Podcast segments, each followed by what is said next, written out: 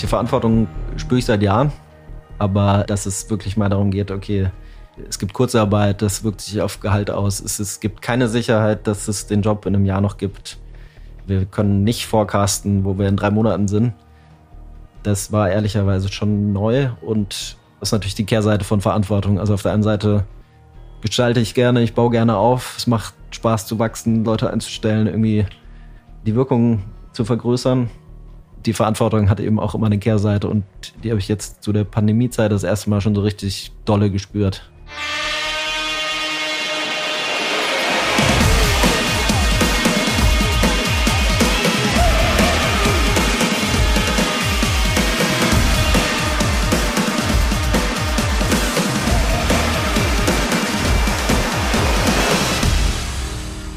Wir melden uns wieder zurück mit 3,5. Nach einer mehrwöchigen Pause, Corona-bedingt, sind wir wieder am Start.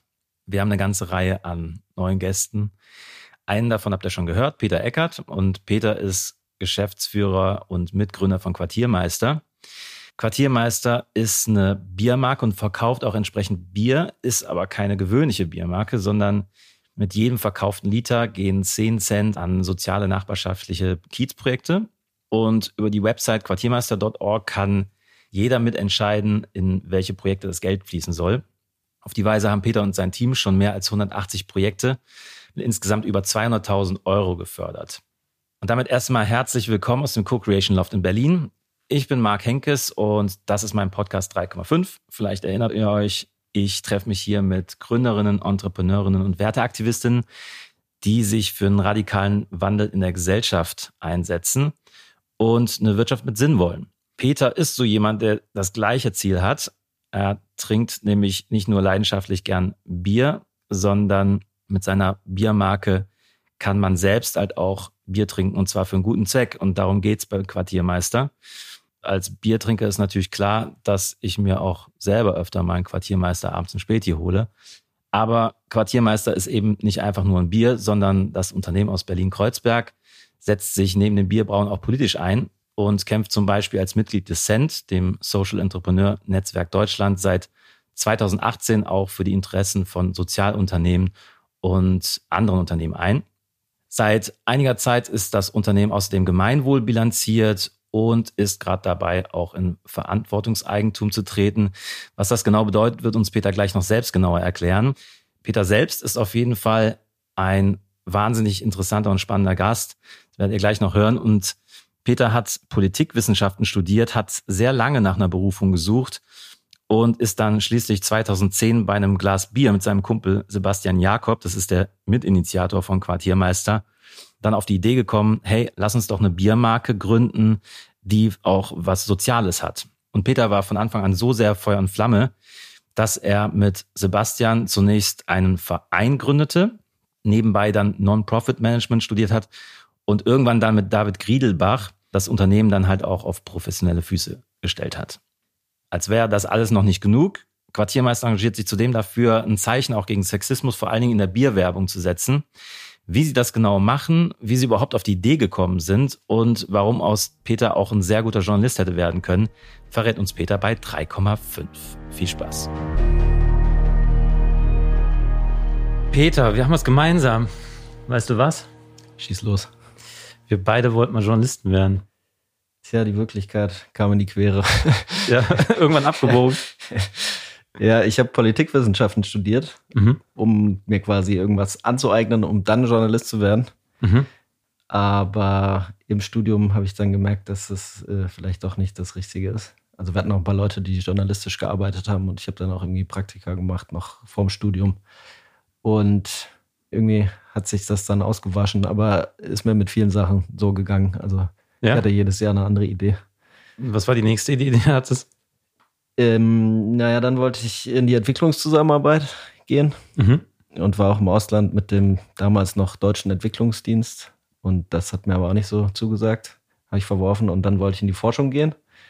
Und das habe ich dann auch verworfen. Es war sogar so, es ist so weit gegangen, dass ich zwischenzeitlich mal Statistik als Master in Berlin studiert habe. Wow. Okay, wie lange? Ein Semester. Ein Semester.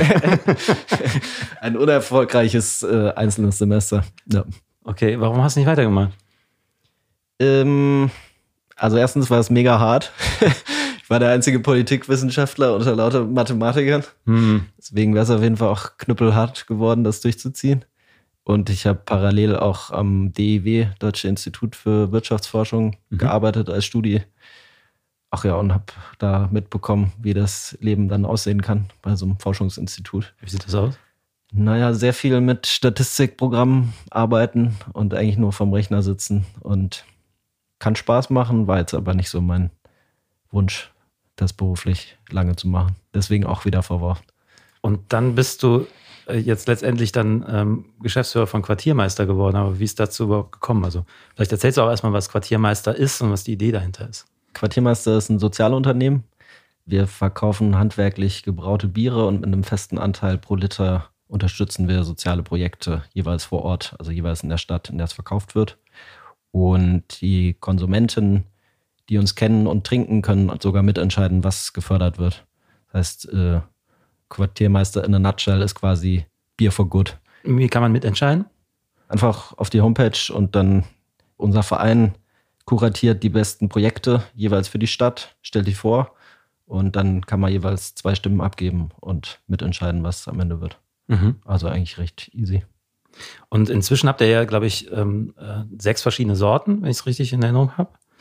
Warum habt ihr eigentlich euch grundsätzlich überhaupt für Bier entschieden und nicht für ein anderes Produkt? Tatsächlich, ja, ich würde sagen, gibt drei, vier gute Gründe dafür. Einmal, weil Bier auch Spaß macht. Also wir haben das vor zehn Jahren gegründet, weil wir dachten, es ist auch schön, wenn man dieses ganze korrekte Wirtschaft und Gutes tun mit Spaß verbinden kann und irgendwie sozialem Background und irgendwie ja, Freunden, Familie, Hochzeiten. Und Bier ist ja nun mal gerne im sozialen Kontext. Dann zweiter Punkt war tatsächlich auch so aus einer Produktsicht ist es natürlich, also es gibt Biertrinkerinnen haben meistens eine Lieblingssorte und reden darüber. Mhm. Das macht man jetzt bei seiner Lieblingsbatteriemarke äh, vielleicht nicht so. das heißt, es trägt sich ein bisschen rum. Mhm. Und das Dritte, was uns tatsächlich auch bis heute sehr wichtig ist, man kann es eben regional in Deutschland herstellen, auch mit regionalen Zutaten. Was uns auch wichtig war, quasi, wo kommt das Produkt her, wo kommen die Zutaten her? Ja, das sind so drei gute Gründe. Drei von vier guten Gründen. Drei von vier. Und wie seid ihr denn auf die Idee überhaupt gekommen? Ich meine, ist das etwas gewesen, dass du dir irgendwo anders abgeguckt hast? Oder wie kann ich mir das vorstellen? Gab es da eine bestimmte Situation? Unser Ideengeber Basti hatte die Idee, mit uns irgendwas sozialunternehmerisch zu machen. Und da gab es auch schon Beispiele wie Lemonade, Viva Con Aqua, you name it. Mhm. Und aber das mit einem Produkt, mit dem es noch nicht gibt und eben mit diesen drei Argumenten. Also das wäre dann vielleicht noch das vierte Argument für dich. Aha. Social Business. Okay. Umsetzen mit Produkt oder Bier als Kanal in dem Fall. Mhm. Und inzwischen habt ihr ja einen neuen Slogan, wenn ich es richtig äh, verstanden habe, zum Wohle aller. Was bedeutet das überhaupt? Tja, da kann man sehr viel reinlesen. Davor war es Bier für den Kiez, war uns aber irgendwie zu kurz und auch Kiez ist außerhalb von Berlin. In Hamburg hat es einen anderen Kontext, in anderen Städten gar keinen Kontext, deswegen war es irgendwann überholt. Und zum Wohle aller soll an sich ein Wortspiel sein, einmal zum Wohl Bier und zum Wohle aller Gemeinwohl, Impact, Wirkung. Also eigentlich genau das, was es ist. Bier als Produkt, aber Wirkung als Motivation. Und der Name Quartiermeister, wo kommt der her? Der ist ursprünglich aus dem Militär und wir haben versucht, den umzudeuten. Im Militär ist der oder die Quartiermeisterin die Person, die sich um das Wohl der Truppe kümmert und quasi guckt, dass es den Leuten gut geht. Und wir wollten das quasi umdeuten auf die Quartiermeisterin, die sich um ihre Nachbarschaft kümmert und schaut, dass es allen gut geht. Ja, das ist gerade schon angedeutet. Das heißt ja inzwischen, glaube ich, Quartiermeisterin. Ne? Was für ein Grund steht dahinter? Ja, genau, da haben wir uns ehrlicherweise 2010 gar nicht so einen Kopf gemacht. Einfach Quartiermeister und fertig und ein Dude drauf gedruckt. Und dann haben wir aber auch echt schon nach ein paar Jahren gemerkt, eigentlich ist das schade, dass es nur männlich ist und nur ein männliches Gesicht gibt. Und ja, dann haben wir irgendwann die Quartiermeisterinnen-Kampagne gemacht mit ganz vielen Infos zu Gender, Sexismus in der Werbung mit verschiedenen Partnern zusammen. Und seitdem haben wir eben auch zur Hälfte Frauen und Männer auf dem Etikett und versuchen das jetzt inzwischen auch, also die neueste Sorte im Süden, da ist auch eine neue Person drauf und zwar eine queere Person. Mhm. Und das ist quasi auch das Ziel. Eigentlich wollen wir auf den Etiketten darstellen, was uns wichtig ist, nämlich eine offene Gesellschaft, divers, inklusiv. Deswegen hat sich das sehr gewandelt und das Gendern ist für uns eben auch Teil davon. Mhm. Jetzt habt ihr ja aber nicht als konventionelle Brauerei angefangen. Also, wenn ich das richtig verstanden habe, habt ihr jetzt nicht irgendwie Braukessel gekauft und so einen Braumeister im Team, der jetzt angerührt hat oder so, sondern ihr habt mehr oder weniger mit dem Geschäftsmodell gestartet und mit der Marke und habt dann versucht, eine Brauerei zu finden, die das unterstützt, wenn ich es richtig verstanden habe. Ne? Oder wie ist das abgelaufen? Ganz ursprünglich haben wir eine Brauerei gefunden, die für uns das abgefüllt hat, ihr Bier und dann sind wir aber auch schnell auf den Trichter gekommen, dass wir eigentlich eigene Rezepte wollen, eigene Sorten. Und dafür haben wir dann tatsächlich Braumeister ins Team geholt, mhm. die auch wirklich das studiert haben. Mhm. Das heißt, euer ursprüngliches Bier, was ihr mal hergestellt habt, das gibt es jetzt so in dieser Form halt nicht mehr, sondern ihr habt jetzt tatsächlich ein eigenes Bier. Genau, wir haben eigene Rezepte und muss auch sagen, ich kenne mich inzwischen gut aus mit Bier und dem Markt. Mhm. Das war am Anfang nicht so, sondern eigentlich stand immer das Konzept über allem. Und dann haben wir aber auch gemerkt, okay, niemand will schlechtes Bier trinken. Wir wollen natürlich mit unserem Markenname auch eigene Produkte vermarkten und auch irgendwie für Qualität stehen. Deswegen haben wir dann irgendwann angefangen, das selbst zu machen. Ja, das stelle ich mir tatsächlich sehr schwer vor. Ne? Also jeder hat ja irgendwie so seine Lieblingsmarke, jedenfalls gehe ich davon aus. Und jemanden davon zu überzeugen, diese Lieblingsmarke irgendwie zugunsten von einem anderen Bier zu wechseln. Wie habt ihr das geschafft? Nun ja, ich würde sagen, was uns sehr in die Karten spielt, ist dass es ja in verschiedenen Märkten den Trend gibt zu mehr Handwerk, zu mehr Craft, zu mehr Geschmack. Mhm. Und die großen Fernsehbiere sind meistens Pilsener, meistens geschmacklich von der Bitterkeit etc. nicht so weit auseinander. Und dieser Trend hin zu Craftbier, hin zu Handwerk hat uns sehr in die Karten gespielt, weil wir eben auch bei, de, bei den Bieren versuchen, was Besonderes zu sein. Mhm. Wenn du dich jetzt mal zurückerinnerst an deine Anfänge und als ihr gestartet seid, ich glaube, das war 2010, ne? Mit welchen Herausforderungen hattet ihr am meisten zu kämpfen am Anfang? Ich würde sagen, ganz klassisch, wie es wahrscheinlich vielen Gründerinnen ging und geht. Wir haben es uns sehr viel leichter vorgestellt. Also was das heißt manchmal das? ein Vorteil, oder? Ja, sonst fängt man nicht an. Deswegen mhm. ist es wahrscheinlich gut und auch Teil vieler Gründungsgeschichten. In unserem Fall hieß das konkret, wir haben sehr unterschätzt, wie hart der Markt umkämpft ist und was für andere Akteure da so rumschwimmen und wie groß deren Portemonnaies sind und wie sie auch mit diesen Geldern dann umgehen am Markt. Mhm. Und wir hatten auch einfach nicht das Wissen über den Markt, über die Produkte, über die Herstellung. Das heißt, wir mussten uns da schon wirklich extrem viel beibringen. Und dann ein anderes großes Thema bei Gründerinnen natürlich Finanzierung. Wir haben auch einfach mit irgendwie 10.000 Euro Mikrokredit losgestartet und dachten, das tut's erstmal. Und wie lange tat's gut? Naja, tatsächlich die ersten drei, vier Jahre haben wir es komplett ehrenamtlich gemacht als Verein. Mhm. Das heißt, es ging lange so, war auch so angedacht. Erst als ich mit meinem Master fertig wurde, war ich quasi die erste Person, die auch bezahlt wurde, aber mit 800 Euro im Monat nach meinem Master. Also es war tatsächlich die ersten Jahre, haben wir es ehrenamtlich gemacht, um zu zeigen, dass es geht. Und dann haben wir aber auch irgendwann gemerkt, okay, es ist jetzt irgendwie Scheideweg. Entweder es bleibt immer ein Studieprojekt, aber dann braucht man halt auch immer neue Studis, die das weiterführen können mhm. mit dem Aufwand. Oder es wird ein soziales Unternehmen. Und genau das haben wir dann, ich glaube, 2013 war das Jahr, wo wir gesagt haben, wir pushen jetzt mal und gucken, ob man davon auch Leute bezahlen kann. Wenn, ist cool. Wenn nicht, müssen wir halt immer wieder ehrenamtliche Leute reinziehen. Was würdest du sagen, was hast du in den ersten drei Jahren, also zwischen 2010 und 2013, wo ihr das dann richtig gestartet habt, was hast du da am meisten gelernt? Ich würde sagen, tatsächlich so das Konzeptionelle und das, was uns bis heute trägt, nämlich die Werte, die wir haben und auch die Prinzipien, die wir nach innen und außen leben, die haben wir tatsächlich am Anfang gefunden und zum Glück auch beibehalten. Und da haben wir extrem viel Energie und Hirnschmalz reingesteckt. Und ich glaube eigentlich so von der Reihenfolge war das auch ganz gut, weil dann irgendwann mit Wachstum und Leuten einstellen und neuen Städten und so kann das auch irgendwie ins Hintertreffen geraten, weil man dann operativ so busy ist. Und aber darum geht es uns eigentlich. Deswegen stand das sehr im Vordergrund und persönlich war es tatsächlich so, ich habe von 2011 bis 2013 mein Master parallel gemacht und das war Non-Profit Management, hieß das. Mhm. Hier in Berlin dann. Genau, deswegen hatte ich quasi zur praktischen Erfahrung mit Quartiermeister die theoretische von dem Studium. Deswegen war das, waren das ganz gute Lehrjahre für mich. Ah, kannst direkt. Genau, weil ich konnte das immer ganz gut verbinden, dann irgendwie Quartiermeister als Praxisbeispiel nehmen und irgendwie drüber schreiben und die abstrakten Studieninhalte bei Quartiermeister ausprobieren. Mhm. Genau, deswegen würde ich sagen, die Jahre waren vor allen Dingen lehrreich, um zu wissen, was geht und was nicht, obwohl wir wirklich, also wir waren sehr klein und also haben jetzt nicht viel Bier verkauft und nicht viel Projekte gefördert, aber ich würde sagen, wir haben unseren Verstand geschärft und ein bisschen rausgefunden, wie es eigentlich geht. Ja, ich finde es sehr spannend, dass du sagst, dass du am Anfang gerade sehr viel Zeit und Energie darauf verwendet hast, die Werte klar zu ziehen, eure Vision zu schärfen. Das ist auch meine Erfahrung, dass ich öfter mal sehe, ein Unternehmen halt oftmals ins Hintertreffen gerät, wenn ich das nicht direkt am Anfang mache.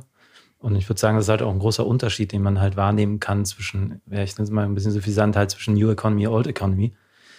Wie schafft ihr es denn, euren Purpose aufrechtzuerhalten?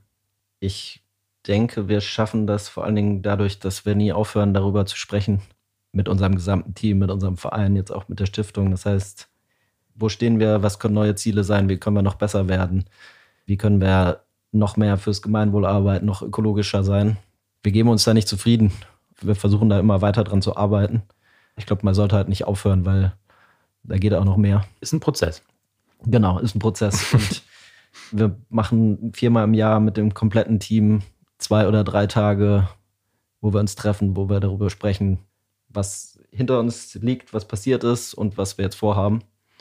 Und da gibt es eben auch was mit dem Purpose, was ist das Unternehmensleitbild, wie kommen wir dahin, was läuft gut, was läuft nicht gut. Deswegen, wir geben uns dafür viel Raum. Und das haben wir zum Glück jetzt auch über die Jahre geschafft, obwohl wir stark gewachsen sind. Und dann es gab Krisen, Auf und Abs, aber das war immer gesetzt. Und ich glaube, anders geht es nicht. Also, ja. Jetzt hast du gerade schon angesprochen, es gab Krisen und ihr seid ja ursprünglich mal als Gastromarke, glaube ich, gestartet. Ne? Wie seid ihr dann durch die Corona-Krise gekommen? Also ich kann mir vorstellen, dass es jetzt keine leichte Zeit war für euch. Da hast du absolut recht. es war sehr hart, um es äh, auszusprechen. Wir sind eigentlich komplett als Gastromarke gestartet, haben vor drei, vier Jahren angefangen, auch Biohandel und konventionellen Handel zu machen.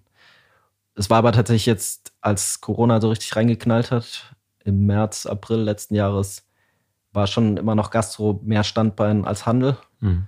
Deswegen hat es uns schon gut getroffen. Also auch mit Umsatzeinbußen von zeitweise 60, 70 Prozent. Oh. Aber wir haben es tatsächlich auch ganz gut genutzt. Also wir sind jetzt inzwischen viel stärker im Handel und merken jetzt gerade glücklicherweise seit Mai, Juni, Juli, was es heißt, wenn man auf beiden Standbeinen steht. Weil jetzt ist die Gastro wieder da, der Handel ist gut gewachsen. Pandemie war für uns hart, aber jetzt merken wir gerade, dass das, was wir in der ganzen Zeit versucht haben und gemacht haben und umgesetzt haben, sich auch auszahlt. Wenn ich es richtig gelesen habe, seid ihr jetzt auch bei der Biocompany Alnatura gelistet? Genau, Biocompany ist, glaube ich, schon seit drei oder vier Jahren. Mhm. Alnatura auch schon länger, wobei wir jetzt seit Juli diesen Jahres national in allen Märkten stehen. Mhm, okay. Und der Startschuss ist für uns quasi national als Handelsmarke uns zu sehen. Mhm. Das heißt also, ihr habt jetzt über die Corona-Krise sehr viel getan, damit ihr äh, sozusagen euer Standbein ein bisschen stabiler gestalten könnt und eure Mitarbeiter konnte ihr alle halten während dieser ja, Zeit? Genau. Also das war tatsächlich auch, muss ich sagen, eine krasse Erfahrung für unser gesamtes Team und jetzt auch für mich. Es war ehrlicherweise die erste handfeste Krise und dann war es aber auch gleich ganz schön dolle. Also weil wir machen jetzt schon länger Wirtschaft, deswegen Wirtschaft hat Krisen gefühlt alle zehn Jahre, ist bekannt. Aber das hat irgendwie das öffentliche Leben von einem Tag auf den anderen abgestellt wird und die Gastronomie komplett dicht ist, das steht in war keinem schon erstmal unerwartet.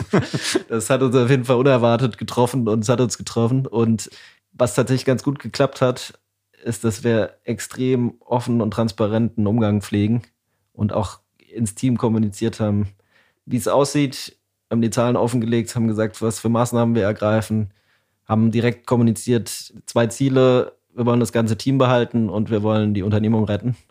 Und dafür tun wir alles. Haben aber auch gesagt, wenn es ganz schlecht läuft, klappt es vielleicht nicht. Also es war schon sehr ehrlich. Aber glücklicherweise ist das Team das mitgegangen. Wir mussten niemand entlassen, haben alle behalten und können jetzt tatsächlich auch Leute übernehmen gerade.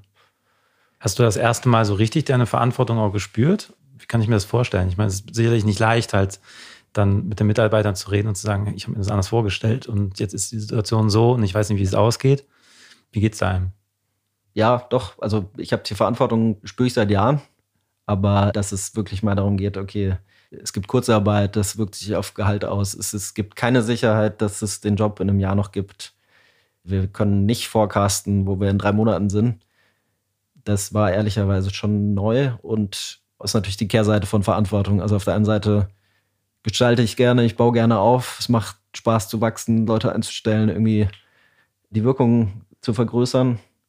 Aber genau, die Verantwortung hat eben auch immer eine Kehrseite und die habe ich jetzt zu der Pandemiezeit das erste Mal schon so richtig dolle gespürt. Okay, wenn es jetzt nicht klappt, wenn die Pläne nicht aufgehen, die wir schmieden, dann muss man genauso wie man Leute einstellt, auch Leute wieder gehen lassen. An dem Punkt waren wir unternehmerisch in dem Ausmaß nie. Deswegen der negative Teil der Verantwortung wurde sehr, sehr deutlich und greifbar. Leider. Diejenigen, die euch kennen, die wissen ja, dass ihr euch vor einer Weile entschieden habt, euch eine Gemeinwohlbilanz zu erstellen zu lassen und dass ihr auch in Verantwortung jetzt seid oder Verantwortungseigentum vielmehr gegangen seid. Jetzt wissen vielleicht nicht alle, was Gemeinwohlökonomie heißt und was Verantwortungseigentum ist. Vielleicht kannst du es mal kurz erklären und warum ihr diesen Schritt gegangen seid. Gemeinwohlökonomie, ich versuche es einmal kurz plastisch zu machen und dann noch ein bisschen einzusteigen. Also im Großen ist es quasi nicht einfach nur nach Zahlen eine Unternehmung führen. Also Profit ist da, Umsatz ist da, erfolgreiches Unternehmen oder schlechte Zahlen, schlechtes Unternehmen, sondern tatsächlich alles mit in die Rechnung nehmen, was eigentlich auch reingehört. Und das ist demokratische Mitbestimmung von Mitarbeitern, das ist Ökologie, wie fühlen sich die Mitarbeiter, also tatsächlich einfach so einen ganzheitlichen Blick auf eine Unternehmung werfen. Mhm. Deswegen machen wir es eigentlich auch nur. Also das reine Zahlending kann man auch machen, ist aber auch ein bisschen lame in meinen Augen. Hat uns auch teilweise ja in Krisen geführt. Also wenn man jetzt diese, dieses ganz klassische Shareholder Value, was ja seit den 70ern mhm. sehr weit um sich greift, sieht, sieht man ja, dass es teilweise eben sehr auf kurzfristige Profite aus ist, was dann leider nicht unbedingt gut ist für Menschen, Natur, sondern andersrum. Deswegen Gemeinwohlökonomie ist quasi ein anderer Blick auf Wirtschaft und Unternehmen. Und ganz konkret, was man dabei machen kann, ist quasi eine Bilanzierung. Und da guckt man sich eben fünf Dimensionen an und bepunktet die, um zu sehen, wo man steht und auch zu sehen, wo man noch besser werden kann. Was es richtig spannend macht, aber das ist schon ein bisschen die Metaebene oder die systemische Ebene, man kann das natürlich auch verknüpfen mit, wie besteuert man Unternehmen, wie setzt man Anreize oder bestraft in Anführungszeichen schlechtes Verhalten. Also sollte ein Unternehmen, das Profite macht, indem es die Umwelt sehr ausbeutet, nicht höher besteuert werden als ein Unternehmen, das Bäume pflanzt mhm. mit seinen Gewinnen. Ganz äh, plastisch mhm. zugespitzt. Das ist ja interessant, weil wenn man das nicht macht, das klingt jetzt erstmal sehr dramatisch, findet, finden wahrscheinlich auch viele Leute nicht gut. Aber die Rechnung zahlt ja eh irgendjemand. Mhm. Also, wenn man es halt nicht besteuert, äh, was weiß ich, jetzt CO2-Steuer ist ja so ein Ding, mhm. was gerade en vogue ist, dann zahlt es halt die Allgemeinheit. Also irgendjemand zahlt die Rechnung. Deswegen, warum nicht die belohnen, die gut sind fürs Gemeinwohl und den anderen die Rechnung hinlegen, die sie eigentlich selbst verursachen. Mhm. Wenn man so ein bisschen aus dem BWL-Buch seinen Kopf rausnimmt dann macht es intuitiv für mich eigentlich total Sinn. Aber genau, gibt natürlich krasse Widerstände, aber das ist eigentlich die systemische Idee. Wie kann man eigentlich Wirtschaft anders denken? Und ja. Und ihr seid jetzt bilanziert, ne? Wie, wie seid ihr da abgeschnitten? Es gibt ja mal einen Score, glaube ich, dann am Ende, ne? Genau, äh, ich glaube, wir hatten so 660 Punkte, was sehr viel ist. Ist jetzt aber schon ein paar Jahre her. Wir machen gerade dieses Jahr eine neue, mhm. also 2021 es ist spannend und es ist natürlich schön, eine hohe Score zu haben und kann man auch irgendwie zeigen. Viel wichtiger finde ich tatsächlich aber als Unternehmer die Learnings, die man daraus zieht. Nämlich, wo sind wir eigentlich nicht gut? Woran liegt das? Wer ist da besser und was machen die anders? Also, was habt ihr da für euch rausgefunden? Also bei der letzten Bilanzierung war zum Beispiel noch so Sachen wie Gehälter im Team einfach nicht gut. Und das ist jetzt, glaube ich, drei, vier Jahre her. Da sind wir dran. Das wird jedes Jahr besser. Das war da nochmal so ganz klar, schwarz auf weiß, okay, das Ist eine Das ist, ist schön, wenn die Leute sich alle beteiligt fühlen und mitreden können, aber natürlich wollen sie auch gute Gelder bekommen. Deswegen ist das für uns ein Thema, das uns jetzt auch seit Jahren beschäftigt. Oder auch, da kommen dann so Sachen rein wie welcher Stromanbieter. Also es ist wirklich vom Großen ins Kleine und damit hat sich diverse Learnings gehabt. Mhm. Und ich bin jetzt auch mega gespannt, weil wir jetzt gerade eine neue machen, Mhm. wie wir darin abschneiden. Das wiederum ist auch ganz cool an der GWÖ, also Gemeinwohlökonomie. Die Kriterien wachsen mit der Zeit, weil vor 20 Jahren war ökologisches Unternehmertum wahrscheinlich noch ein bisschen anders operationalisiert als jetzt. Deswegen, ich bin gespannt, ob wir besser abschneiden oder nicht oder in welchen Punkten wir vielleicht besser werden, welchen nicht. Das heißt, ihr nutzt das halt auch so ein bisschen, um äh, für euch äh, zu erkennen, welche Baustellen haben wir eigentlich gerade noch und wo sind wir vielleicht schon ganz gut. Und das zweite Thema, was euch ja beschäftigt hat, war das Thema Verantwortungseigentum. Ne? Da seid ihr jetzt auch mit durch, ne? Wenn ich es richtig verstanden habe. Jein. Nicht, Seid dran. Nicht, nicht wirklich. Mhm. Ich würde sagen, wir sind die Hälfte des Weges gegangen. Äh, Und zwar, ich erkläre vielleicht einmal ganz kurz, was Verantwortungseigentum ist und dann sage ich, wo wir stehen. Mhm.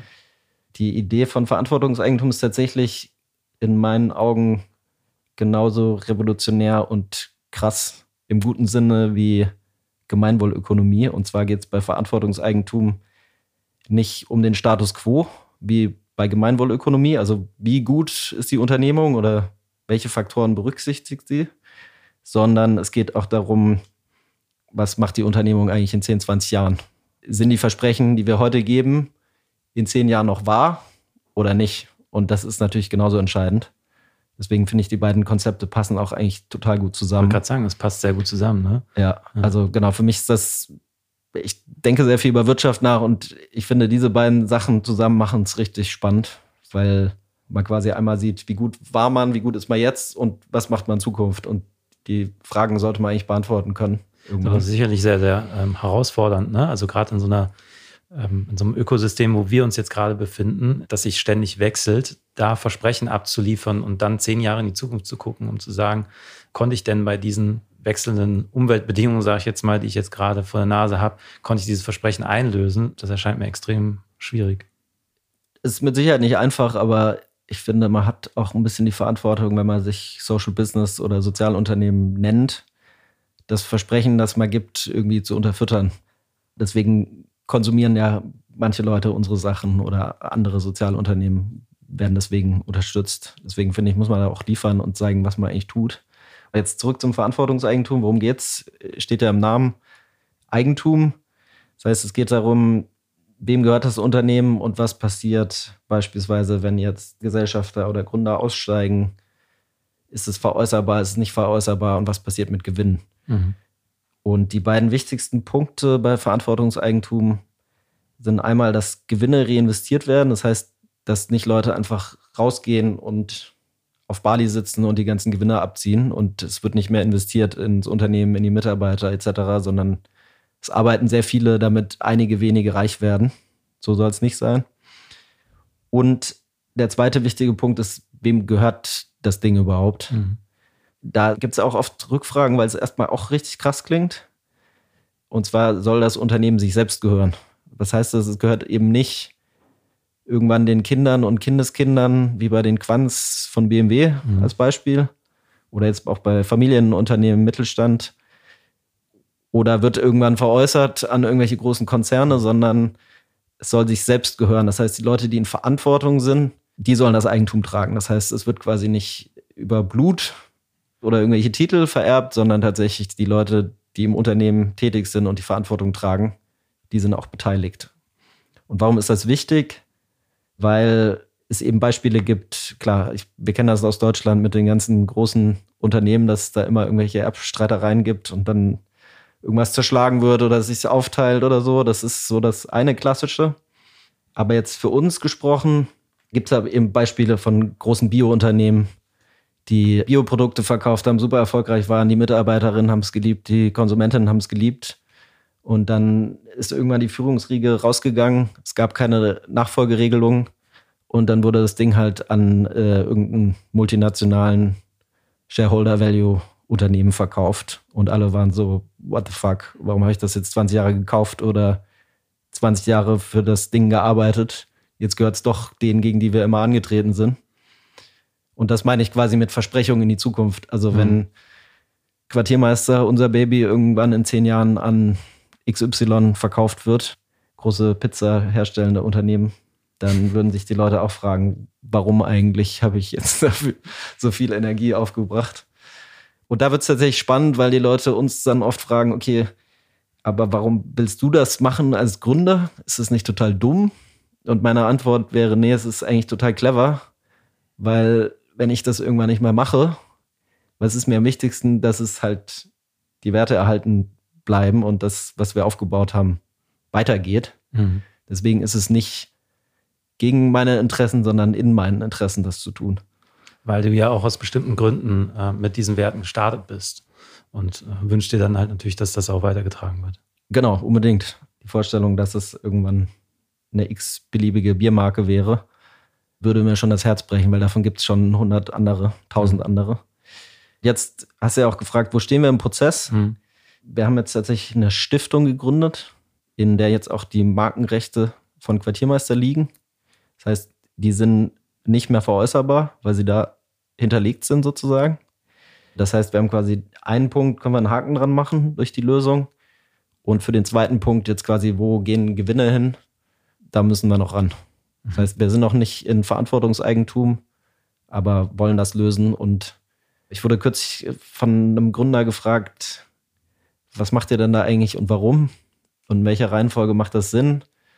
Und dann war auch mein Rat, okay, also solange ihr keine Gewinne macht und du die nächsten zehn Jahre das Ding machst, beschäftige ich dich damit, aber machst entweder direkt oder machst später, aber überlegst dir. Also bei uns ist klar, wir wollen dahin. Entweder mit einer eigenen Lösung oder mit einer Stiftungslösung oder aber haben jetzt vielleicht die Hälfte des Weges geschafft. Aber ich könnte mir jetzt nicht vorstellen, irgendwann nicht weiterzumachen, ohne da einen Haken dran zu haben, weil dafür ist es zu wichtig. Und du hattest ja gefragt, ist das nicht eigentlich, passt das nicht wie Arsch auf Eimer? Ja, voll. Wenn ich über Wirtschaft nachdenke, abstrakt, jenseits von uns als Unternehmung, denke ich, es müssten eigentlich viel mehr diese beiden Sachen zusammendenken, weil dann wird es richtig spannend. Und wenn das auch irgendwann populärer wird und die Leute das kennen, dann ist es natürlich auch powerful. Also dann hat es auch eine gewisse Aussagekraft, wenn man das macht, weil ja, dann klar ist, also wir, wir haben ja den Claim zum Wohle aller. Wir sind ein kleines Unternehmen, deswegen bei uns arbeiten einige wenige zum Wohle vieler.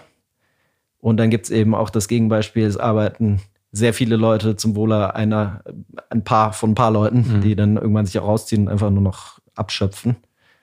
Und ich finde, das kann durchaus mehr Mitarbeiterinnen und Konsumenten interessieren, wie die Eigentumsverhältnisse eigentlich sind, weil das, da ist schon ziemlich Musik drin. Ich wollte gerade sagen, ähm, ich glaube, vielfach ist man sich gar nicht so wirklich bewusst darüber, wie die Eigentumsverhältnisse eigentlich da gerade sind. Ne? Also zumindest aus Sicht der Konsumenten. Und wie kannst du dir erklären, dass das Thema mit Verantwortungseigentum und Gemeinwohl teilweise so hart angegangen wird in der Öffentlichkeit? Zumindest ist das jetzt mein Eindruck, dass es manchmal passiert. Ne? Also vor allen Dingen von sagen wir, etablierten Unternehmen oder aber auch von Konsumenten, die das vielleicht nicht richtig verstehen oder die diesem typischen Wachstumsmantra, das wir gelernt haben, irgendwie einfach mehr oder weniger blind folgen, weil sie sagen, das habe ich so gelernt, wieso sollte ich was dran ändern? Das kannst du dir vorstellen, warum gibt es da so Gegenwind? Ja, ich glaube, dass es teilweise auch Fehlinterpretationen gibt, also dass sich Leute auf den Schlips getreten fühlen, den man gar nicht auf den Schlips treten will. Also ich bin überhaupt nicht der Meinung, dass alle großen Konzerne per se schlecht sind und alle kleinen gut. Und das ist auch oft ein Trugschluss oder also das geht nicht auf. Und ich glaube auch nicht, dass Leute, die bei Großkonzernen arbeiten, deswegen schlechter sind und Leute, die bei kleinen, coolen Berliner Startups arbeiten, deswegen cooler und besser sind. Aber ich glaube tatsächlich, dass Systeme was machen. Und ich glaube, das war bei, bei einem der größten Lebensmittelhersteller der Welt, das finde ich ein ganz plastisches Beispiel, weil da sehr viel drin ist, äh, gab es einen Geschäftsführer, der total auf Nachhaltigkeit gehen wollte und das auch überall rausposaunt hat. Und der wurde halt irgendwann geschasst, weil die Zahlen nicht gestimmt haben. Und ich glaube, der Personalrat des Unternehmens meinte dann, okay, es ist doch nicht Mensch vor Marge, sondern wir sind jetzt wieder bei Marge vor Mensch. So, jetzt war der Typ aber offensichtlich eigentlich auf dem richtigen Weg. Aber die systemische Logik von einer Aktiengesellschaft ist halt Rendite. Also das ist die Rechtsform. Mhm. Deswegen sind nicht alle Menschen scheiße, die da arbeiten. Aber das gibt das Systemische quasi vor. Deswegen ist es clever, systemisch zu denken, wenn man was ändern will.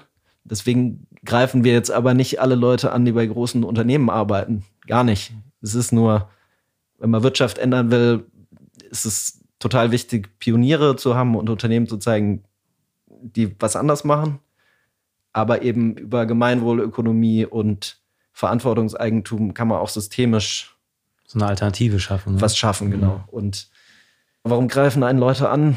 Klar, es ist auch immer, wenn du es versuchst gut zu machen, suchen Leute auch gerne das Haar in der Suppe. Kennt man ja selbst auch, passiert. Und klar, wenn man mit dem Begriff wir machen Verantwortungseigentum in die Öffentlichkeit geht, kommt das bei manchen Leuten halt an, okay, dann sind wir nicht verantwortlich. Also manchmal geht es dann auch wirklich um Framing und welche mhm. Worte werden verwendet, weswegen das Ganze jetzt auch anders heißt, da quasi mhm. die Spannung rauszunehmen. Also es geht ja eigentlich um eine neue GmbH-Form und das ist jetzt auch im, irgendwie, ich glaube, das heißt GmbH mit gebundenem Kapital, um auch dieses Framing, das so ein bisschen kontrovers in der Öffentlichkeit diskutiert wurde, rauszunehmen. Hm.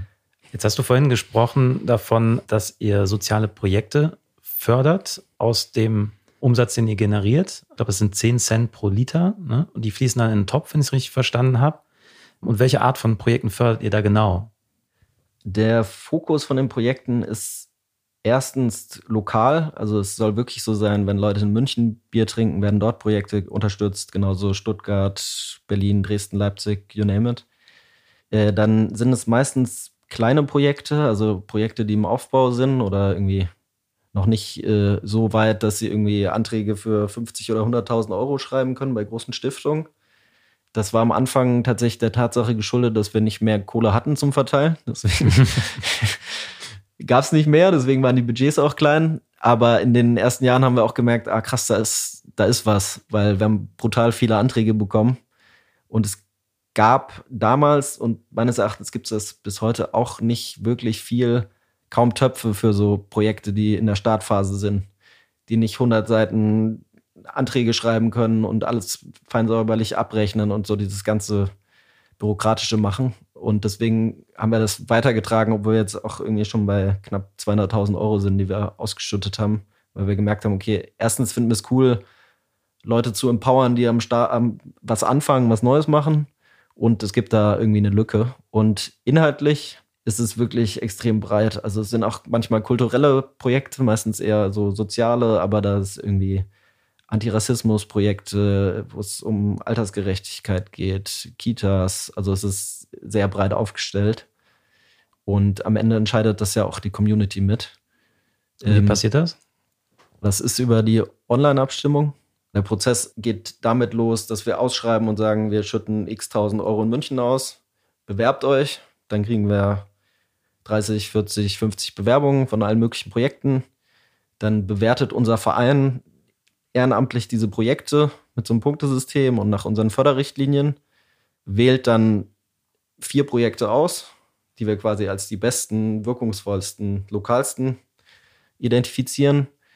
Und dann gibt es zwei, drei oder vier Wochen eine Online-Abstimmung, wo wirklich die Leute online abstimmen und sagen, die beiden Projekte finden wir am besten Wahl.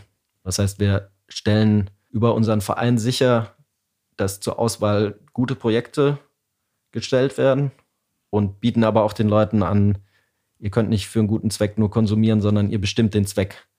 Was auch ziemlich funky ist, weil wenn man jetzt wieder zurückgeht zu Shareholder Value, was ist Sinn und Zweck der Riesenunternehmung, dass ganz unten irgendwo Geld rauskommt, das verteilt wird. So, dafür macht man das Ganze drumrum. Und je mehr unten rauskommt, desto besser. Bei uns ist es, wir machen das ganze Ding, damit unten Geld rauskommt, das zu größten Teilen an Projekte fließt und wir entscheiden auch nicht mal an welche. Also es ist eigentlich sehr anders, wie man jetzt als Shareholder Value Fan denken würde. Also es führt es eigentlich ad absurdum oder dreht es komplett um. Ja, die Alternative wäre ja auch gewesen, wenn ihr entscheiden würdet, halt, wo das Geld hinfließt. Ne? Und dann wäre ja auch die Frage halt, wie messt ihr den Impact da? Wie macht das momentan halt? Über alle Projekte schreiben wir Berichte. Das heißt, man kann nachvollziehen, wohin das Geld geflossen ist, wofür es verwendet wurde und was, worauf das abzielt, wer die Zielgruppe ist, etc. Aber so klassische Wirkungsmessungen können wir gerade noch nicht umsetzen, weil natürlich, also sind dann irgendwie, weiß ich nicht, 20, 30, 40 Projekte pro Jahr, die auch wirklich alle in verschiedene Richtungen gehen. Wobei wir auch an dem Thema gerade dran sind und zumindest gucken, wie man das besser machen kann. Aber für mich fühlt sich es auch immer so an, als wäre jetzt diese Summe 200.000 Euro, das ist für mich eher die Spitze des Eisberges als die komplette Wirkung, die wir erzielen. Also das ist das Plakativste, weil das kann man messen. Das ist einfach, kannst du ein Eurozeichen dran machen und sagen, die Summe ist es. Aber was man natürlich nicht messen kann, ist, dass wir Projekte miteinander vernetzen, dass die in den Städten bekannter werden, dass wir eigentlich damit auch indirekt für bürgerschaftliches Engagement werben, weil die Leute stimmen ab und sagen, ach krass, das Projekt gibt es bei mir hier in Dresden, könnte ich eigentlich mal mitmachen. Oder wie cool, ich könnte auch dasselbe in meiner Stadt gründen. Und dann natürlich auch den Impact, den wir versuchen auf Unternehmen und Gründerinnen zu haben. Also de facto melden sich auch bei uns Leute und sagen, fett, was ihr da macht, ich habe dasselbe vor mit dem und dem Produkt und den Leuten helfen wir auch. Das heißt, wir wollen natürlich auch in die Köpfe der Konsumenten und von anderen Gründerinnen, dass es mehr Unternehmungen gibt und mehr Mitarbeiter und Mitarbeiterinnen, die da arbeiten wollen. Deswegen, ich glaube, so die ganze Wirkung zu messen wird eh schwierig. Wir arbeiten daran, dass wir vielleicht noch mehr messen können, aber das, womit wir dann auch gerne zitiert werden, x tausend Euro, verständlich, würde ich auch machen als Journalist, ist halt das Plakativste, mhm. aber ist bei weitem nicht alles, sondern eher ein Bruchteil von dem, was, was ich eigentlich als Impact sehe. Mhm. Was war für dich persönlich so das wichtigste Projekt, das ihr bis jetzt gefördert habt? Äh, wir hatten letztes Jahr ein Projekt, da ging es um, war so ein bisschen die Schnittstelle von Empowerment für Geflüchtete mit Female. Und das haben wir, glaube ich, auch über neun Monate begleitet. Die hatten quasi ein Stipendium von uns. Das fand ich sehr gut, das habe ich auch weiter verfolgt. Sonst gibt es aus verschiedenen Städten, aus verschiedenen Jahren, man hatte irgendwie immer so seine Lieblingsprojekte über die Jahre gehabt, aber das ist auch total spannend, weil das im Team auch total unterschiedlich ist, weil man dann halt auch sieht, wie, was es alles gibt, in welche Richtung man denken kann und wo man dann vielleicht auch die persönlichen Präferenzen liegen, aber ja. Jetzt ist das Thema Alkoholismus ja nicht unbedingt so ein leichtes Thema, ne? Wie siehst du persönlich eigentlich das Thema mit Alkoholkonsum? Weil das ist ja letztendlich das, womit du Geld erwirtschaftest. Absolut richtig. Legaler Dealer sozusagen. ja, ist ein krasses Thema, auch gesamtgesellschaftlich. Ist ja, wenn man sich die Folgen ansieht und überlegt, welche gesundheitlichen Folgen, gesellschaftlichen Folgen damit einhergehen, ist es echt krass und auch bitter.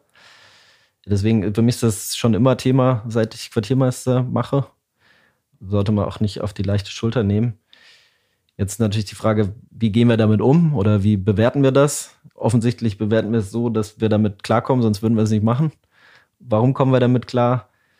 Weil wir eben denken, was ist unser Ziel? Wir wollen eigentlich nicht, dass Leute mehr Bier trinken und wir animieren die Leute auch nicht zum Fang mal an Bier zu trinken oder trink mal mehr Bier, sondern eigentlich ist unser Ziel, da wo Leute Bier kaufen, in der Gastronomie oder im Handel, eine Alternative zu dem Bestehenden aufzumachen.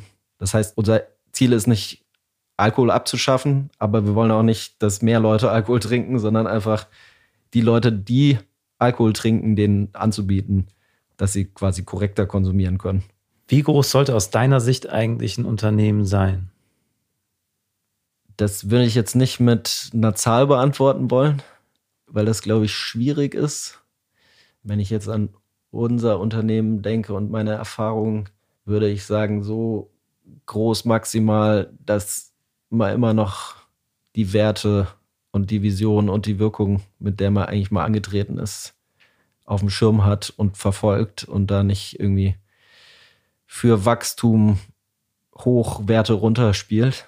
Ich kann mir gut vorstellen, dass wir irgendwann sagen, jetzt reicht's, was Wachstum angeht, und dann ist es so.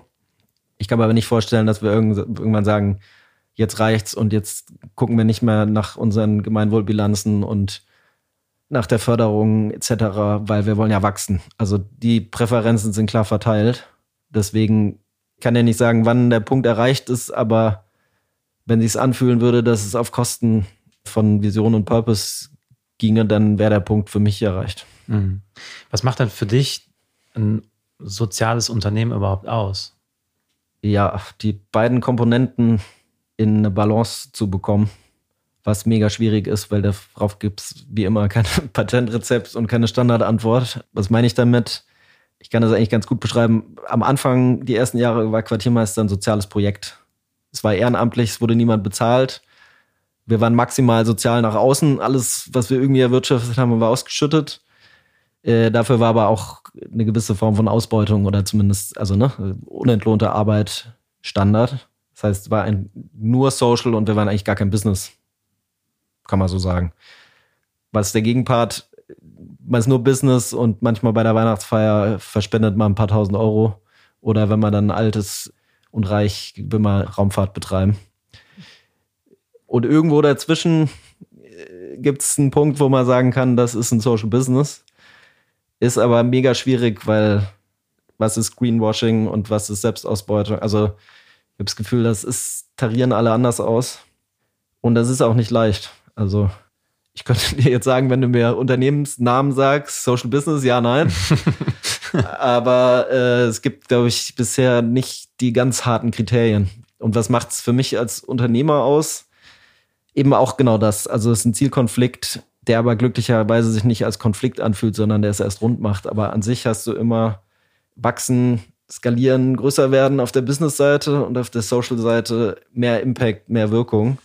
Und wenn das miteinander in Verbindung steht, dann macht Sinn. Also wenn du sagst, okay, unser Unternehmen wächst, deswegen wächst die Wirkung, dann macht Sinn, weil von der Hierarchie ist es schon so, dass das Sachziel, nämlich der Impact über dem Formalziel, nämlich Umsatz, Wirtschaften steht. Und da wird es dann auch spannend. Also wenn man mit Leuten spricht und das Gefühl hat, es ist andersrum oder der Impact oder die Spende oder das ist eigentlich, äh, wird eher so als gutes Marketing geframed, um noch mehr zu verkaufen, dann hat man die Leute meistens entlarvt, würde ich hm. sagen. Also. Muss man deiner Meinung nach BWL studiert haben, um ein soziales Business zu führen?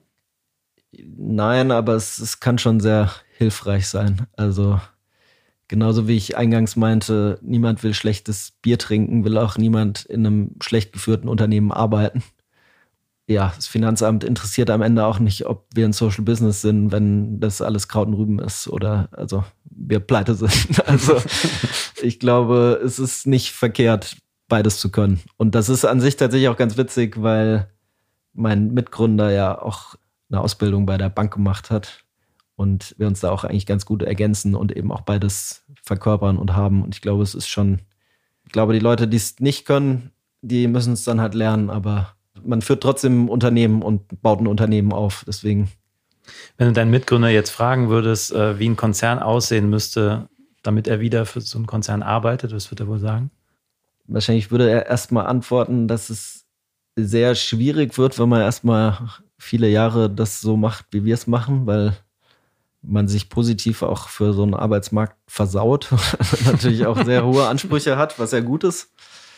Auf der anderen Seite, klar, wollen wir natürlich auch alle, dass große Konzerne umdenken, weil wir wollen ja eigentlich auch eine Wirkung, die groß ist und große Unternehmen haben natürlich auch große Hebel. Mhm.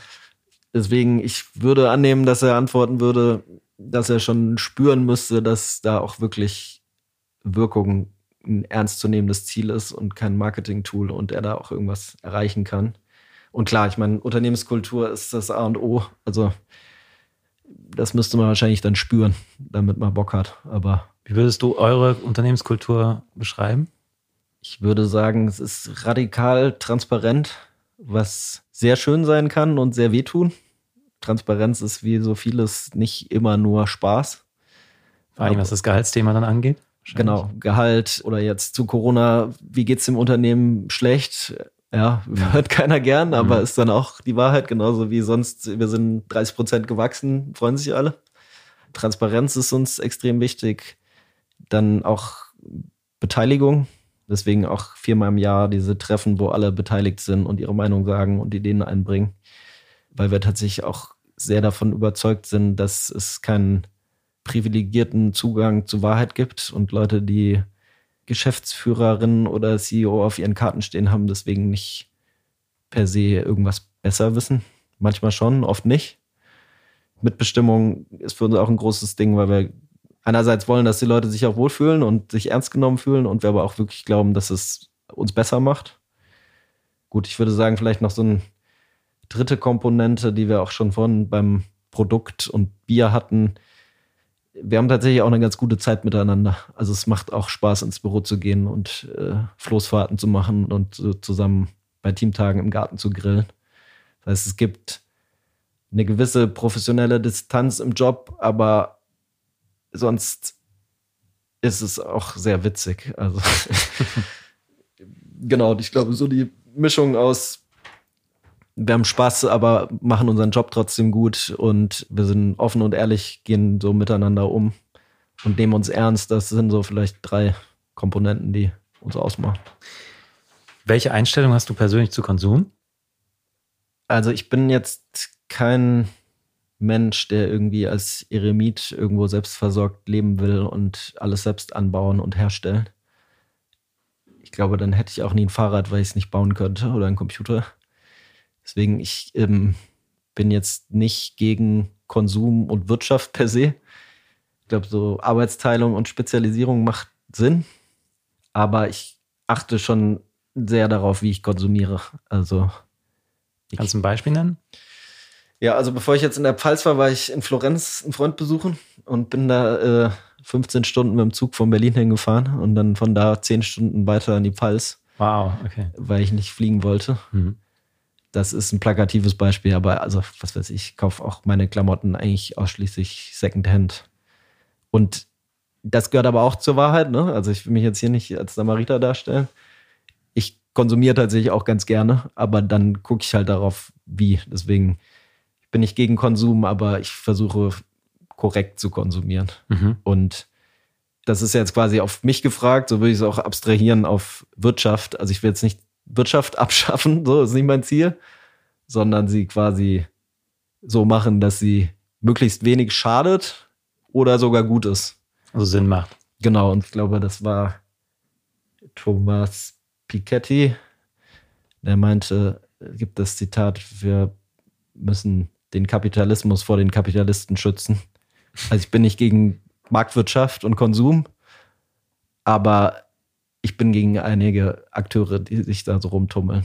Und eben auch dieses Shareholder-Value-Thema, was wir hatten, das ist meines Erachtens schädlich. Würdest du dich selbst als aktivistische Person sehen oder wie siehst du dich selbst? Jein. Also klassisch aktivistisch nicht. Also ich habe jetzt nicht in meinem Leben wahnsinnig viele Demos organisiert und solche Aktivitäten betrieben. Aber mein ganzes unternehmerisches Leben ist eigentlich von gesellschaftsrelevanten Themen bestimmt. Es ist nur ein anderer Kanal. Also ich versuche nicht auf der Straße durch die Demo Leute aufzurütteln, sondern sie da bei ihrem Konsum zu erwischen oder auf Podien oder also es ist quasi ein anderer Zugang, aber mit demselben Ziel. Also ein klares Ja. klares Ja. Was würdest du sagen, welchen Anteil hat jetzt deine Familie gehabt bei der sozialen Haltung, die du jetzt hier gerade beschreibst? Ich denke, dass es auf jeden Fall einen Einfluss gibt.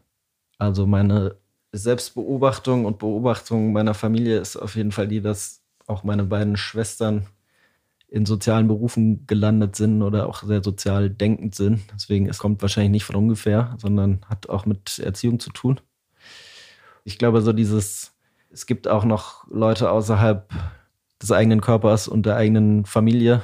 Das ist schon teilweise Erziehung. Da bin ich auch dankbar für. Und tatsächlich auch eine andere Komponente, aber das ist eher so lernen, wie man es vielleicht nicht macht. Es gab auch Phasen im Leben meiner Eltern, in denen sie beide sehr viel gearbeitet haben. Daraus habe ich für mich abgeleitet, dass man sich überlegen sollte, was man macht und das mit Herzblut und Überzeugung, aber auch nicht zu viel. Wie ist jetzt deine Arbeitszeit in der Woche? Auf dem Papier 36 Stunden. Das mhm. ist auch schon seit einigen Jahren. Habe ich tatsächlich auch immer freiwillig für mich getrackt, einfach nur um zu wissen, weil ist ja der Klassiker. Auch gerne in der Startup-Bubble. Ihr müsst eure Stunden nicht aufschreiben. Was heißt das konkret? Alle arbeiten mehr und freuen sich darüber wir schreiben bei uns tatsächlich Stunden auf und ich mache das für mich auch einfach, um zu sehen, wenn ich mehr mache, dann nehme ich mir auch mal frei. Und ich würde sagen, an sich, die letzten Jahre hat es immer super geklappt, auch dann mit 28 Tagen Urlaub für mich, wie auch für die Mitarbeitenden. Jetzt zu Pandemiezeiten gab es Zeiten, da habe ich nicht aufgeschrieben. Dann auch mit Homeoffice und zwar auch irgendwie alles ein bisschen anders. Jetzt kehre ich gerade wieder zurück und mag sein, dass es Phasen gab, wo es mehr als 36 waren, aber ich jetzt das klassische Glorification of Work und es ist nicht nur notwendig, sondern auch verdammt geil, 60 bis 80 Stunden zu arbeiten. Das ist für mich kompletter Nonsens. Wann bist du selbst mit dir zufrieden? Ich bin mit mir zufrieden, wenn ich das Gefühl habe, dass ich rausgeholt habe, was möglich war mit meinen Ressourcen. Also ich glaube, es ist sehr gefährlich. Jetzt habe ich gerade gesagt, es ist gut, nach anderen zu schauen für Inspiration, unbedingt.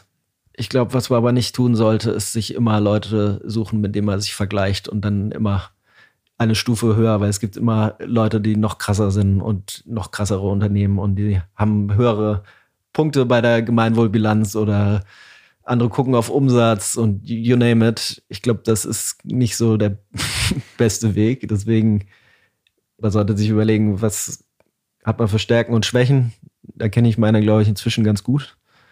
Dann ärgere ich mich, wenn ich denke, okay, da hätte man jetzt mehr rausholen können oder da war mehr zu holen. Aber ja, am Ende des Tages schlafe ich eigentlich meistens gut ein. Also ich kann mich ärgern, ich bin auf jeden Fall auch ehrgeizig, aber ich kann zum Glück auch an Sachen Haken machen, sonst ist es, glaube ich, auch schwierig, weil dafür macht man zu oft Fehler und das ist auch völlig okay, wenn man das dann umdreht und überlegt, was man gelernt hat und sagt, das nächste Mal macht man einen Fehler vielleicht nicht nochmal, dann ist gut. Also ich glaube, wer nicht verlieren kann, sollte nicht spielen. Was würdest du heute anders machen?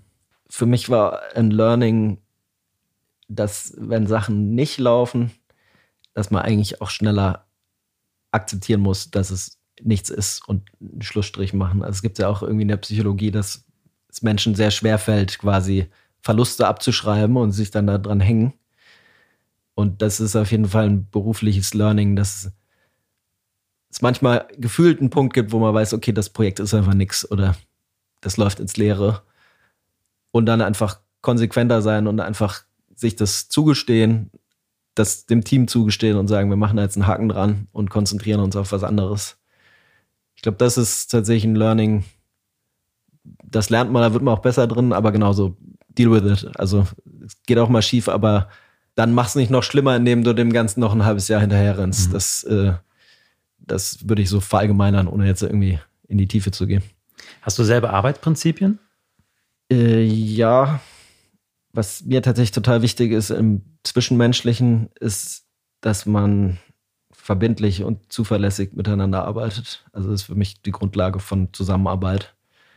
Was heißt das? Ich will mich auf Sachen verlassen können und ich will auch, dass Leute sich auf Sachen verlassen können, weil sonst macht es keinen Spaß. Was ich tatsächlich auch ein spannendes Thema finde, ist Meetings. Wie viele Meetings braucht man und kann ein Meeting gut werden ohne Agenda und mhm. Nachbereitung? Das sind jetzt so einzelne Sachen, aber auch ganz spannend für mich gerade, weil wir da auch gerade dran sind, ist das Thema Ziele. Es gibt einfach wahnsinnig viele Unternehmungen, die gar nicht Ziele definieren. Und man kann auch viele Leute fragen. Die Leute können dir gar nicht beantworten, was jetzt gerade eigentlich das Ziel ist, an dem sie arbeiten. Da sind wir jetzt auch gerade dran und das ist für mich auch so ein Ding, wo ich auch so ein Mindshift hatte, weil Natürlich ist es für alle Beteiligten besser, wenn sie wissen, warum sie irgendwas machen und auf welchem Ziel das einzahlt, weil wir auch eine Vision haben, an die irgendwie alle glauben. Mhm. Das heißt, es ist irgendwie nicht so, man peitscht die Leute irgendwo hin mit Zielen, sondern eigentlich ist es total wichtig für jede Person selbst, dass sie eigentlich weiß, was sie tut und warum. Das ist mega wichtig, weil was steht hinter Zielen halt priorisieren. Ich habe das Gefühl, Leute, die nicht gut priorisieren können, haben es schwierig, weil das schnell zu Überforderung fühlt oder macht alles ein bisschen. Deswegen auf jeden Fall priorisieren ist auf jeden Fall, glaube ich, für gute, effiziente Arbeit mega wichtig und auch zu wissen, wo will man eigentlich hinlaufen. Also auch diese Zielkomponente ist total wichtig. Jetzt ist die Bundestagswahl beendet und noch wissen wir nicht, wer Bundeskanzler wird.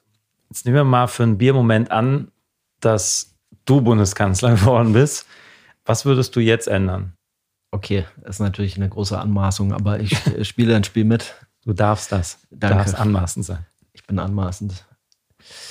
Gut, fangen wir ganz groß an. Ich würde sofort irgendwas einführen, was wie so ein Querschnittsthema durch alle Politik durchgeht, was Ökologie und Klima heißt.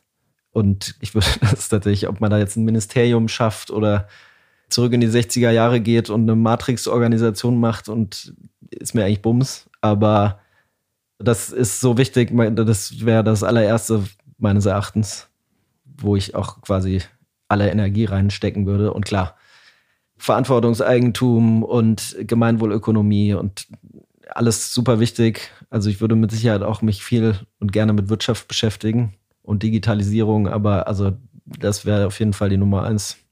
Querschnitt, Klima, Full Power. Und wenn wir jetzt mal ein bisschen kleiner wieder werden und jetzt mal gucken, welche drei Dinge können wir sofort umsetzen, um die Welt ein Stück weit besser zu machen, welche wären das aus deiner Sicht? Mit deutscher Politik? Oder sind wir jetzt äh, ganz abstrakt? Wir sind ähm, jetzt wieder im Hier und Jetzt sozusagen und überlegen uns jetzt, was kann ich eigentlich, der jetzt vielleicht nicht Bundeskanzler ist oder was kann ich, der jetzt vielleicht nicht Multimillionenkonzern leitet, was kann ich im Alltag eigentlich jetzt tun, um ein bisschen in die Richtung zu laufen, die du gerade angerissen hast? Also ein großes Thema, was mich auch privat beschäftigt, ist das Thema Privilegien gepaart mit Verantwortung. Das würde ich auf jeden Fall aufmachen an der Stelle, das Fass. Also es schadet niemand, sich zu hinterfragen, welche Privilegien man eigentlich besitzt und sich vielleicht im zweiten Schritt auch noch zu fragen, ob daraus eine gewisse Verantwortung erwächst. Und das beziehe ich jetzt auch auf Antirassismusarbeit und aber also das ist für mich so ein sehr großes Thema und dann klar, das ganz große Thema aufmachen, Konsum und Kapitalismus. Was mache ich eigentlich mit meinem Bon jeden Tag? Wo oder was bestelle ich online und bei wem? Das einmal durchreiten, weil es ist ja analog zu, wie funktioniert eigentlich Demokratie.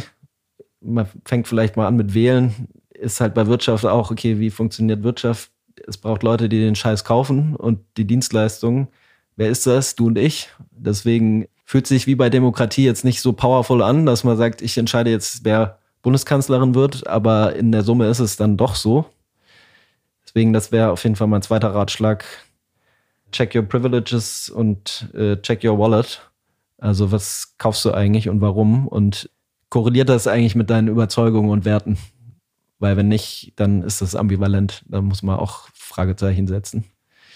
Ja gut, um es jetzt vielleicht abzurunden und den Bogen zur vorherigen Frage zu schlagen, auch nochmal das Thema Klima und Umwelt. Also da reicht es dann vielleicht auch nicht, äh, wo man sein Wahlkreuz macht oder wie auch immer, sondern was äh, wollen wir zukünftigen Generationen überlassen und was können wir selbst dafür tun? In unseren Unternehmen, in unserem Privatleben, in unseren Familien. Auch da würde ich denken, fühlt man sich erstmal machtlos, aber auch da, wenn man drüber nachdenkt und mal so ein bisschen in sich kehrt, merkt man schon auch, dass man was tun kann. Und auf alle drei Sachen bezogen, ist halt immer der erste Schritt, erstmal sich selbst checken, anfangen und dann kann man natürlich aber auch immer noch mit einer Einstellung in seine Unternehmung gehen, in seine Familie in seinen Freundeskreis. Und da unterschätzt man sich, glaube ich, auch teilweise, weil von wem lässt man sich eher was sagen als von seinen Freunden und seiner Family und seinen Kolleginnen. Also auch da hat man, glaube ich, teilweise mehr Impact, als man jetzt erstmal denkt. Und kann eben genau dazu beitragen, dass Leute erstmal überhaupt anfangen und dann in sich gehen. Und dann gehen sie vielleicht auch irgendwann raus. Aber anders geht es nicht, glaube ich. Also und, äh, da würde ich auf jeden Fall alle ermutigen, in den Prozess reinzugehen, weil das auch Spaß macht. Mit welcher berühmten Persönlichkeit würdest du gern mal, jetzt lebendig oder tot, ein Bier heben? Ein Bier heben würde ich gerne mal mit, gut, das ist jetzt wahrscheinlich meinem Politikinteresse geschuldet. Ich fände es tatsächlich brutal spannend, ein sehr offenes und transparentes Gespräch mit unserer Altbundeskanzlerin Frau Merkel zu führen. Die hat jetzt Zeit. Die hat jetzt bald Zeit, ja, ist richtig. Hat ja auch schon in einem Interview gesagt, dass sie dann mal ein Buch liest und dabei einschläft. Wenn sie dann wieder wach wird, können wir ein Bier trinken. Kurz zur Einordnung. Nicht, weil ich ein großer Fan bin. Gar nicht. Aber ja, ich habe ein krasses Interesse an Politik und mich würde das halt brutal interessieren, ob und welche Überzeugungen diese Frau hat und warum sie manche Sachen gemacht hat und warum nicht. Zum Abschluss stelle ich meinen Gästen immer drei gleiche Fragen. Fangen wir mit der ersten an. Warum liebst du Marken? Ich liebe Marken, weil es zum Glück Brands gibt, die Love-Brands sind, die tatsächlich für Werte stehen und gesellschaftlich relevant sind und Kampagnen fahren und irgendwas ändern wollen. Und das holt mich total ab und finde ich auch einen total powerful und machtvollen Ansatz. Deswegen mag ich manche Marken sehr. Zweite Frage, was sagen andere über dich, wenn du den Raum verlässt? Was sagen andere über mich, wenn ich den Raum verlasse? Also im Privaten höre ich des häufigeren, dass ich sehr viel Scheiße reden kann. das stimmt auch. Vielleicht das. Vielleicht aber auch anderes. Ich weiß es nicht. Vielleicht mal fragen. Vielleicht mal fragen, ja. Jetzt kommt die dritte Frage. Was ist deine Lieblingsmarke aus der Kindheit und warum? Ich hatte so einen Spielzeugtraktor von nicht John Deere, von dieser anderen Traktormarke, die mir jetzt nicht einfällt. Den habe ich abgöttisch geliebt. Caterpillar oder so? Vielleicht? Auch nicht. Hm. Warum hast du den geliebt? Ach, da habe ich den Hund davor gespannt und bin als kleiner Junge bei uns um den Kiez rumgeheizt. Mit dem verbinde ich viel Spaß, würde ich sagen. Jetzt hat man am Anfang darüber gesprochen, dass wir beide ja mal Journalist werden wollten. Sind wir nicht geworden. Aber ich will gerne abschließen und dir die Chance geben, Journalist zu sein. Und deswegen überlasse ich dir jetzt auch tatsächlich die Chance, dass du mal eine Frage stellst. Entweder an mich oder an die Welt. Die Frage kannst du ja beim nächsten Mal beantworten. Mich würde interessieren, welche Frage du dir gerne mal stellen lassen würdest in einem Interview. kannst du jetzt beantworten oder ein andermal? Dann machen wir es beim nächsten Mal. Beim nächsten Mal? Super. Im nächsten Podcast wird diese Frage beantwortet. Stay tuned. Und äh, wir können schließen mit einer Frage an die Welt. Und zwar, wollt ihr mehr wissen zu sozialem Unternehmertum, Gemeinwohlökonomie oder habt irgendwelche anderen Fragen? Dann fragt mich gerne. Frag den Peter. Damit ganz lieben Dank. Hat mir ganz viel Spaß gemacht.